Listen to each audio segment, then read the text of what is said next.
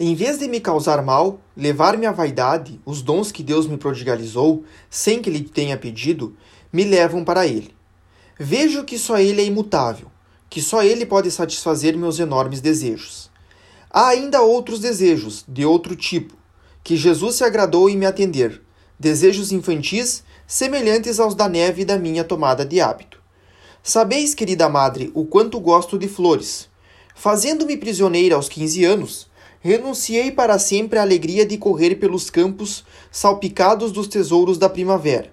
Pois bem, nunca tive tantas flores antes do meu ingresso no Carmelo. É costume os noivos oferecerem com frequência ramalhetes às suas noivas. Jesus não o esqueceu. Mandou-me em profusão centáureas, grandes margaridas, papoulas e etc. Todas as flores que mais me agradam. Havia até uma florzinha chamada nigelo dos trigos, que não havia visto desde nosso tempo de Liselcos.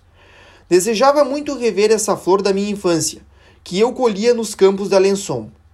Foi no Carmelo que veio me sorrir e mostrar-me que nas menores como nas maiores coisas, Deus dá o cêntuplo desde aqui na terra para as almas que deixaram tudo por seu amor.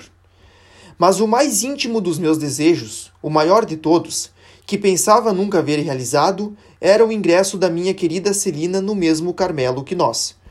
Esse sonho parecia-me inverossímil. Viver sob o mesmo teto, partilhar das mesmas alegrias e das mesmas penas da minha companheira de infância, já tinha feito o sacrifício disso.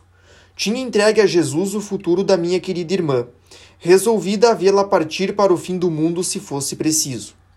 A única coisa que eu não podia aceitar era que não fosse esposa de Jesus, pois amando-a tanto quanto a mim mesma, era-me impossível vê-la entregar o coração a um mortal.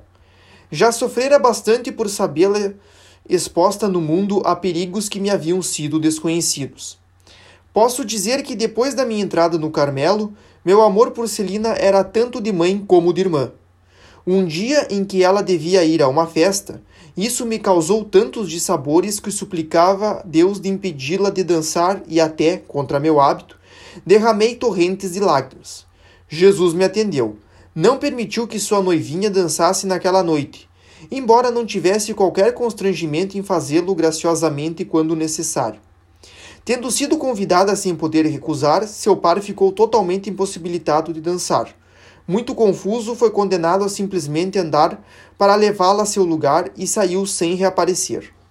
Esse caso, único no gênero, fez aumentar minha confiança e meu amor naquele que, pondo seu sinal na minha testa, o tinha também impresso na da minha querida Celina.